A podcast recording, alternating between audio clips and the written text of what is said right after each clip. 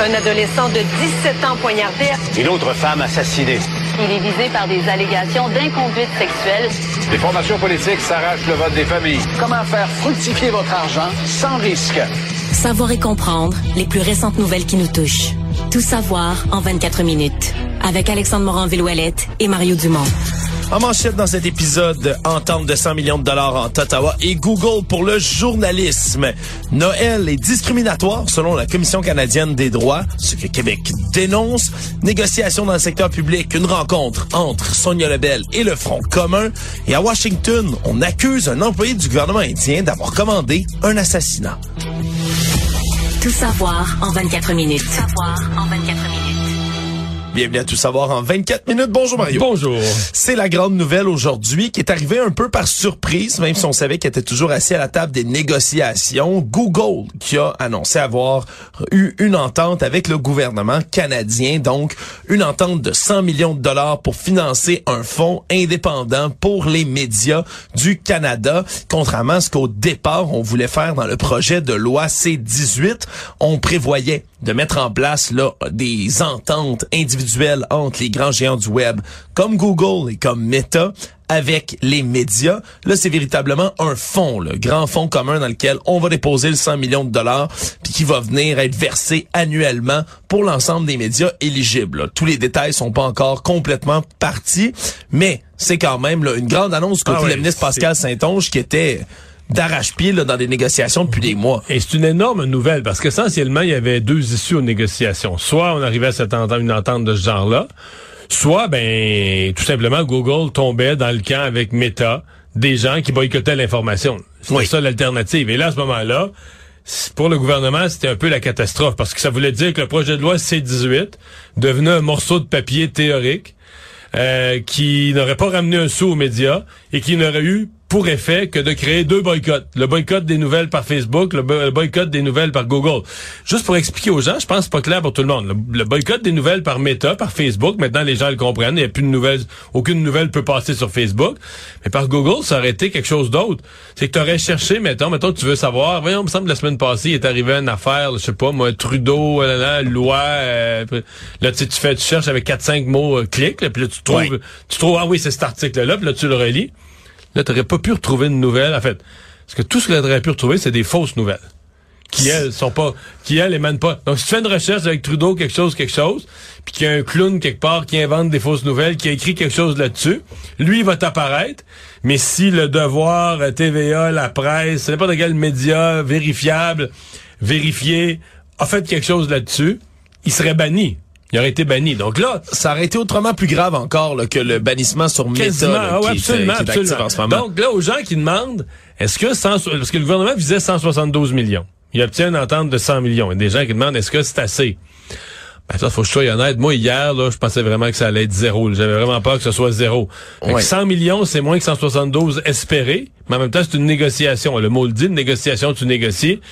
Puis 100 millions, c'est beaucoup plus que zéro. Pour moi, l'enjeu maintenant, c'est comment on le partage. Oui, comment on le partage? Parce qu'il y avait au départ là, on laissait flotter l'idée d'y aller par tête de pipe, là, littéralement par nombre de journalistes ou d'employés. Ça, c'est l'invention qui a été faite pour tout donner à Radio-Canada. Voilà, parce que c'est eux, bien évidemment, qui emploient le plus de monde dans le Nombre milieu de des journalistes, médias, là, dans le reste du Canada. Les, les, c'est vrai, la population, les gens qui nous écoutent peuvent pas s'imaginer, là.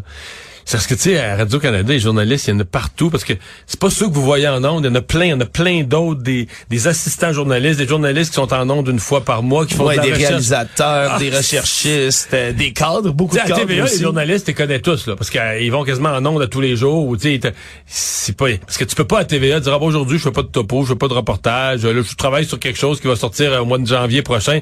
Dans les médias privés, là, euh, sais, il faut que ça marche, là. Un, un employé, tu payes ta paye, il faut que tu justifies ta paye. Mais à Radio-Canada, bon, certains vont dire au niveau qualité d'information, ça leur permet de fouiller un reportage, travailler six Oui. semaines, travailler six semaines sur un reportage. Je veux dire, le total en nombre de journalistes, moi, j'essayais de faire le calcul. D'après moi, tu- ils ramasseraient plus la moitié de l'enveloppe à eux seuls. Oui, euh, puis on s'entend, c'est un des médias parmi tant d'autres. Mais ce que ça ouvre aussi, Mario, bien évidemment, c'est que c'est une brèche, si on veut, dans l'espèce de mur que formaient les gens du web jusqu'ici. Oui, absolument. Donc, c'est plus monolithique. Déjà, Meta ont annoncé leurs intentions aujourd'hui de maintenir leur boycott, de ne pas fléchir, de pas revenir à la table des Mais ils négociations. sont un peu isolés. Là. Ils ont l'air, en fait, ils ont l'air des voyous. Ouais, ils ont vraiment la- l'air de ceux là, qui veulent même pas venir jaser, qui veulent pas non, ils veulent s'asseoir. pas respecter la loi du gouvernement, veulent rien savoir de rien, boycottent les nouvelles, mais on s'entend qu'au conseil d'administration de Meta, ils sont morts de rire là. dans la population. Personne en fait cas.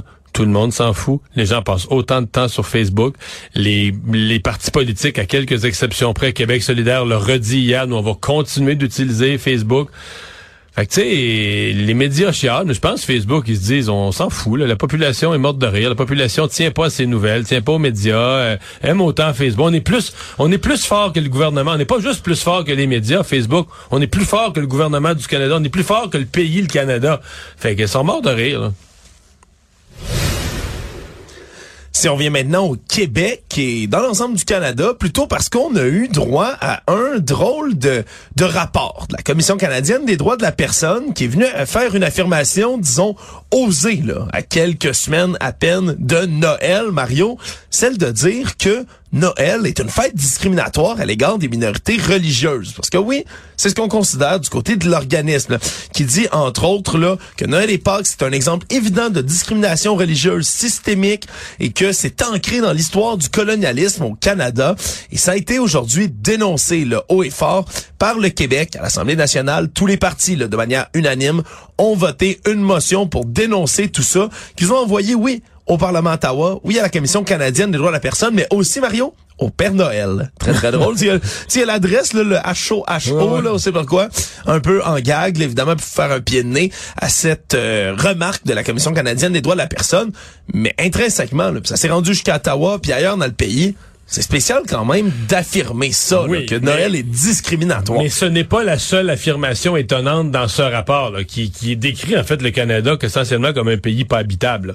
qui décrit comme un Canada, le Canada comme un pays d'abord pas habitable pour les minorités. C'est sincèrement ridicule. D'abord, le Canada, tu vois, tout le monde venir au Canada? Les gens du monde entier, on sait plus quoi faire avec les migrants, on sait plus quoi faire pour gérer notre immigration. Tout le monde veut venir au Canada. Comment un, un rap- comment on peut payer avec nos taxes pour des gens écrivent un rapport pour dire que euh, au Canada, c'est un pays colonialiste qui en finit plus de vouloir détruire ses minorités, d'être discriminatoire de façon systémique, d'être raciste. C'est mais c'est quand même tu lis ça. Puis tu dis tout ça, c'est la descendance de Pierre Elliott Trudeau, qui a créé le multiculturalisme. Maintenant, c'est son fils qui gouverne, un peu dans la suite de ça. Aujourd'hui, Justin Trudeau a dit, parce qu'il a été questionné là-dessus par Yves-François Blanchet, il a dit que c'était ridicule. Mais là, c'est ridicule. C'est ridicule quoi? C'est ridicule la question à Blanchette? C'est ridicule le rapport de ta... Là, on comprend que lui, il disait, voulait dire que la question des François Blanchette est ridicule, mais c'est parce que sa question, elle te demande de commenter un rapport que ton gouvernement a produit. Puis si le rapport est ridicule, mais sac-moi dehors tous les employés qui font ces rapports inutiles, là, qui sont ridicules. Il y a un bout là, que j'ai pas compris de la réaction de M. Trudeau qui a essayé de prendre ça à la légère. T'sais, est-ce que... C'est sûr que l'Assemblée nationale puis la CAQ a fait du show un peu avec ça, on se le cache pas. Parce oui, que- on s'entend que ça disait pas d'annuler Noël. non, puis la Commission canadienne des droits de la personne n'a pas le pouvoir de toute façon de nous empêcher de fêter Noël. Ils font un rapport pour dire que tout le monde est raciste. Bon, c'est correct. Et on... Correct. Mais c'est quand même... Je je comprends qu'à l'Assemblée nationale, on a quand même voulu, en caractère gras, dire, ben attends un peu, là, c'est quoi cette affaire-là? Pourquoi au Canada, on paye des fonctionnaires euh, dont le but, dont le mandat, c'est d'écrire des rapports du genre? Ouais, surtout que quelque part, Mario, on s'entend-tu que Noël, je veux pas manquer de respect à ceux qui célèbrent encore Noël religieux. Ils doivent être quelques-uns quand même au Québec, Mm. Ouais, mais c'est on s'entend-tu C'est que pas la majorité. là. la majorité, c'est plus une, f- c'est une fête culturelle, c'est une fête commerciale, à la limite, je vais dire, mais, ouais, là, une fête religieuse, D'ailleurs, une foule de personnes issues d'autres religions fête Noël fête ici. Noël totalement ici. Là. Tout est fermé pendant ce temps-là, c'est des congés fériés, Ils se congés réunissent en famille. Tu te réunis en famille, tu fais un souper. C'est quelque part, ça a tellement dépassé le cadre religieux, Ouais, Noël, dans tous les cas, que de dire que c'est de la discrimination religieuse systémique. on Parce que là, si tu les écoutes, puis tu te dis, OK, on veut faire une fête comme Noël, mais la seule façon d'être juste, c'est que tu prends un calendrier, t'es pas, tu prends pas, tu prends 12 feuilles de calendrier là, du, tu sais, de, de, de, de l'année, là, Ouais. puis tu les mets dans, dans le mur, puis là, tu te recules de 100 pieds, puis là, tu garoches un dard de toutes tes forces. C'est là que maintenant est euh, C'est ça. le temps des fêtes, je vais pas dire Noël, Mario, le temps des fêtes. C'est ça. Toutes les fêtes, c'est là. Là, ouais, tu te dis, ah, ben là, voilà, c'est tombé le 9 avril, c'est la nouvelle date où on arrête tout puis on fête, puis comme ça, c'est un hasard, d'où le dard. est- En fait, il faudrait que la personne qui lance les dards ait les yeux bandés, pas qu'il vise une, C'est une vrai. fête religieuse. Puis là, tu dis, OK, c'est vraiment le hasard. Donc, c'est plus une, c'est vraiment toute l'idée de dire, il y a plus une culture qui a déjà existé au pays, puis même si la culture a des traditions des origines religieuses, Je veux dire, c'est devenu ça. C'est ça le Canada, c'est ça le Québec, mais c'est l'effacement de tout ce qui a existé avant. Ça devient, tu sais, à un moment donné, ça, devient débilitant, là, sincèrement. Actualité. Tout savoir en 24 minutes. En ce moment, une belle rencontre les dirigeants du Front commun syndical pour tenter de faire débloquer les négociations et le renouvellement des conventions collectives dans le secteur public. C'est donc euh, une Magali Picard, présidente de la FTQ, fatiguée en décalage horaire, Mario, peut-on le dire, Oui, qui, oui, oui. qui va devoir négocier Ben, aujourd'hui avec ses essayé de collègues. faire le calcul. J'ai regardé les, les temps de vol. Je me suis amusé, c'est du niaisage. Les temps de vol entre Montréal et Dubaï, ça prend un vol dans c'est un peu moins long à l'aller qu'au retour, mais mettons une moyenne des 2-13 heures. Mettons, c'est 26 heures de vol dans l'avion. Elle a été là-bas, j'ai de la misère à estimer 8 heures, mettons, 6 à 8 heures, quelque chose comme ça. Est-ce que le décalage a le temps de s'installer ou est juste revenu encore sur le, le fuseau horaire du Québec, Mario? En tout cas, moi qui aime pas tellement l'avion, je trouve que son ratio de temps d'avion par temps passé là-bas est vraiment, vraiment, vraiment pas bon. Y a-tu une vision plus d'horreur, tu penses, que de voir notre collègue Yves Poirier quand tu débarques de l'avion, t'arrives? L'avion où t'as été 26 des 34 dernières heures, t'es passé assis le derrière dans un avion. Moi, quand je reviens de voyage, j'adore notre collègue Yves Poirier, c'est la dernière personne que je veux voir m'accueillir avec un Mais, micro. mais rendons le crédit à Madame euh, Picard, la présidente de la FTQ. Elle, elle a pas, elle a pas fui. Non, elle a répondu aux Elle a questions. répondu à toutes les questions d'Yves Poirier euh, correctement. Bon, évidemment, il y a un bout, euh, tu peux pas défendre l'indéfendable, puis elle-même, elle revient. Fait en revenant, c'est comme si elle défend pas l'indéfendable, elle défend même plus. Là, elle est revenue. Donc, elle a avoué son erreur en, revenant au pays. Sauf que euh, elle a eu le courage de, de faire face à la musique, de répondre aux questions, puis ça, je, je respecte ça. Mais ça demeure. Le fait demeure que ça demeure, le, le- ça reste le, le premier faux pas. Le mouvement syndical avait assez bien joué ses cartes et sur le premier gros faux pas à date. Maintenant, bon, Ouais. là, Le- là, le elle, est à la rencontre. Elle est à la rencontre, donc il y a seulement la FAE pour l'instant qui est pas présente puisqu'elle fait pas partie directement là, du front du front commun. Et là, ben on veut faire des hausses salariales, c'est ce qu'on réitère du côté du gouvernement. On est prêt à hausser l'offre en échange là de la plus grande flexibilité dans l'organisation du travail. C'est un message qui a été martelé beaucoup, beaucoup, beaucoup par le gouvernement récemment. On peut quand même mettre un petit deux piastres, Mario, que ça va être amené encore une fois aujourd'hui à la table des négociations. Donc grand sommet, là, oui, il y a des équipes de négo qui se relaient là depuis déjà plusieurs semaines pour tenter d'arriver à quelque chose, mais de voir les têtes dirigeantes s'asseoir autour d'une même table. Avec la présidente du Conseil du Trésor, c'est la première fois qu'il y a quelque chose d'encourageant. On peut, je pense qu'on peut dire ça. Nouvelle qu'on apprend aujourd'hui euh, dans cette histoire des présumés postes de police chinois de Montréal et Brossard.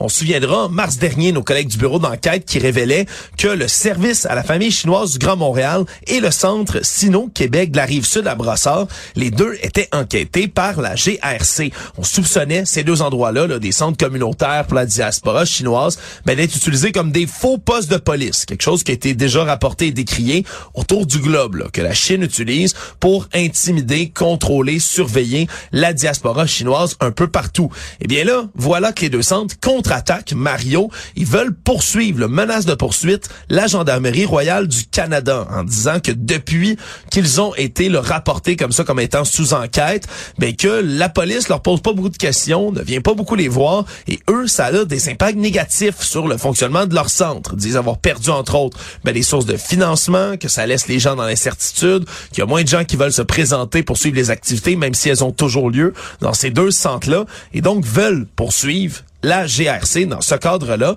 Revirement de situation qui était peut-être pas attendu là aujourd'hui. Ben, euh, ouais.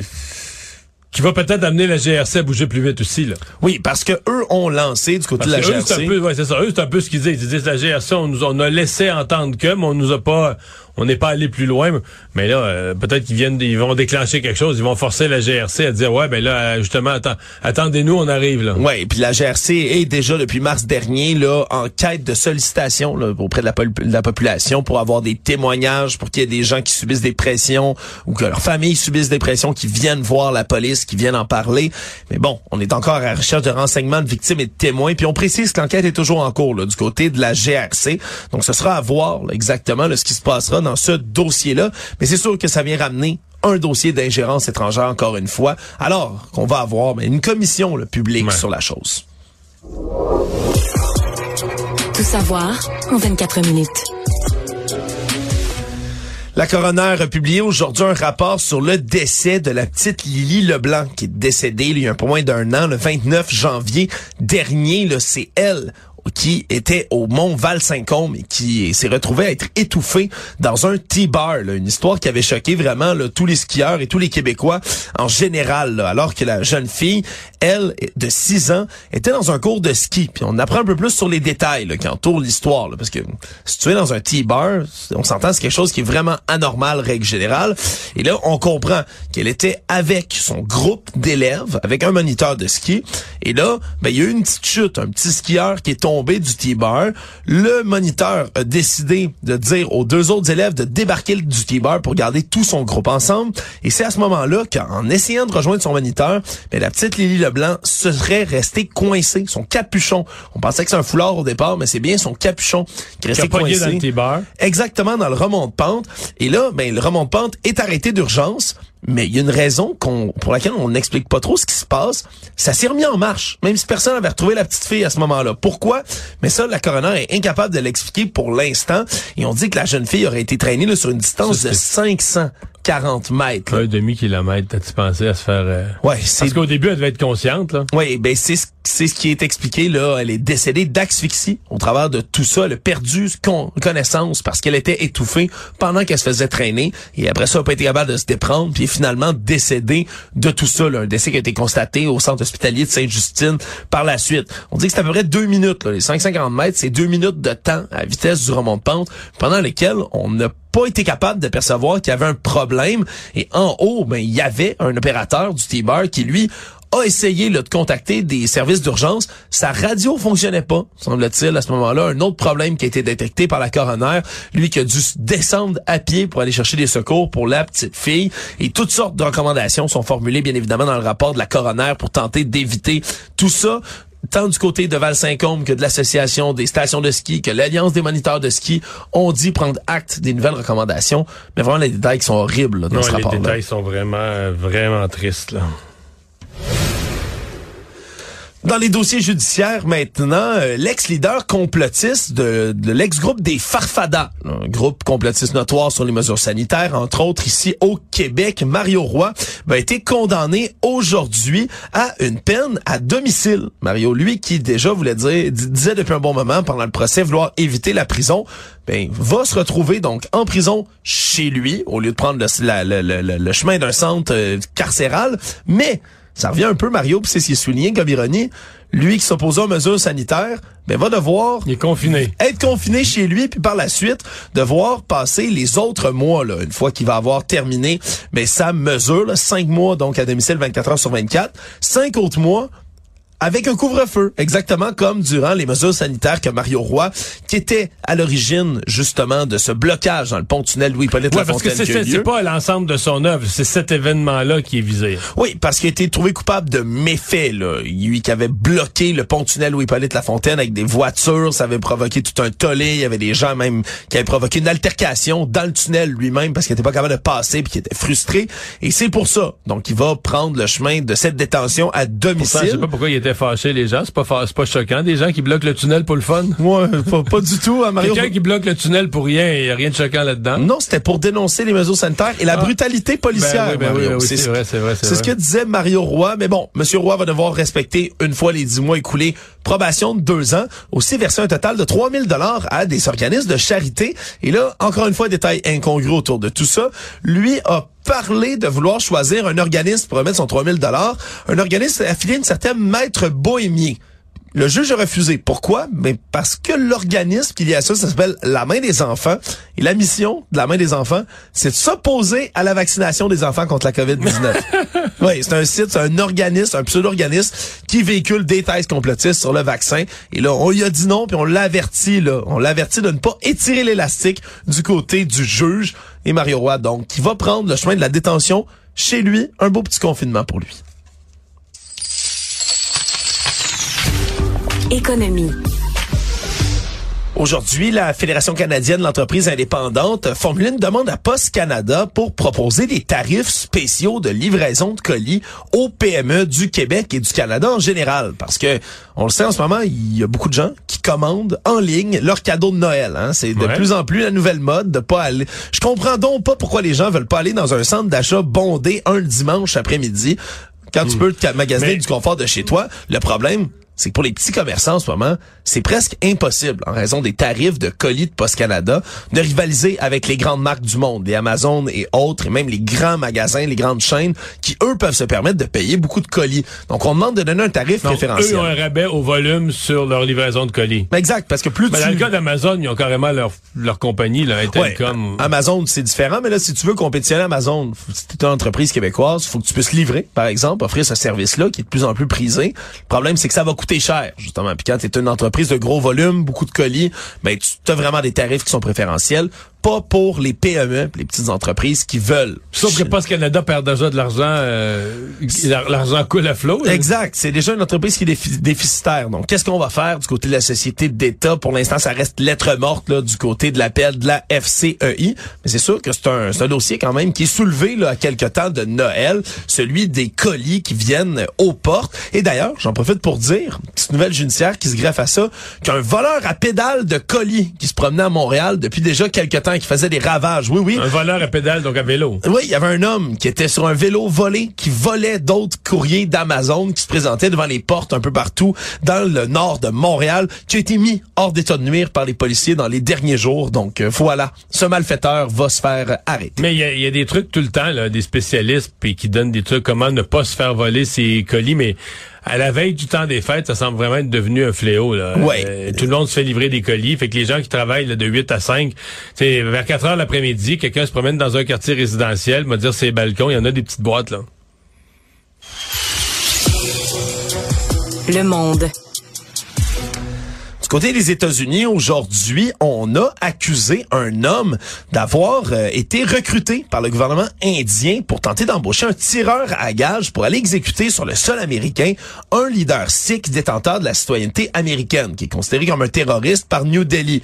Ça vous rappelle quelque chose, cette histoire? Mettons, oui. Ben oui, parce que c'est intimement, ou ça serait intimement lié, selon les premiers documents judiciaires qui ont été publiés, à l'affaire du meurtre de Hardeep Singh Nijjar au Canada. Cette affaire qui avait soulevé tout un tollé, alors que dans les derniers mois, Justin Trudeau avait publiquement annoncé, accusé le gouvernement de New Delhi d'être derrière l'assassinat de cet homme-là, qui s'est produit d'ailleurs ben, dans les mêmes temps, là, à peu près dans le mois de juin, que ce coup de filet réalisé par le FBI américain, qui explique entre autres les accusations contre Nikhil Gupta, qui lui ben, décide d'aller recruter, là, lui c'est un employé du gouvernement indien, se fait recruter pour orchestrer un meurtre, donc d'un séparatiste en sol américain.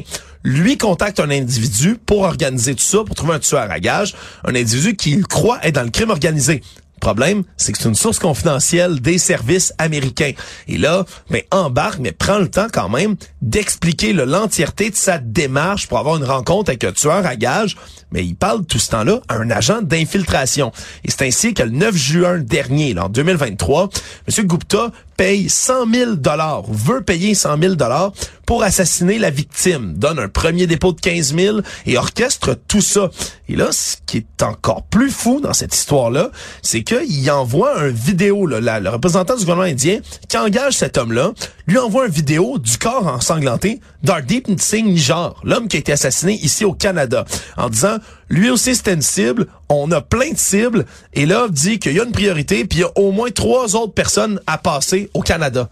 Donc vraiment, ça vient corroborer beaucoup, beaucoup, thèse. beaucoup d'informations que le gouvernement canadien a relayées publiquement. C'est peut-être enfin ben, un petit break pour Justin Trudeau aussi, Mario, Oui, là, dans ben, cette en fait, histoire-là. euh, en fait, il il reste une question. C'est, je la pose toujours. Est-ce que c'était la bonne façon pour Justin Trudeau de dévoiler cette affaire-là que lui-même, le premier ministre, notre porte-parole au Canada, de en chambre, à la Chambre des communes, se lever pour dénoncer l'Inde. Est-ce qu'il aurait pu, envoyer des ministres et lui se garder un peu en réserve pour aller réparer ça après au niveau diplomatique? Ceci dit, oui, t'as raison. euh, en fait, c'est l'Inde, c'est le gouvernement indien qui commence à avoir l'air fou parce que, tu sais, une fois, deux fois, trois, tu te fais prendre C'est pas chic pour un gouvernement de se faire accuser par des, gouvernements d'autres pays qui sont supposés être des alliés, de se faire accuser d'aller assassiner des citoyens euh, en territoire étranger. Disons que c'est pas chic de le faire, puis c'est pas chic de se faire pogner, puis c'est pas chic d'être d'être pointé du doigt à l'échelle mondiale. Résumer l'actualité en 24 minutes, c'est mission accomplie.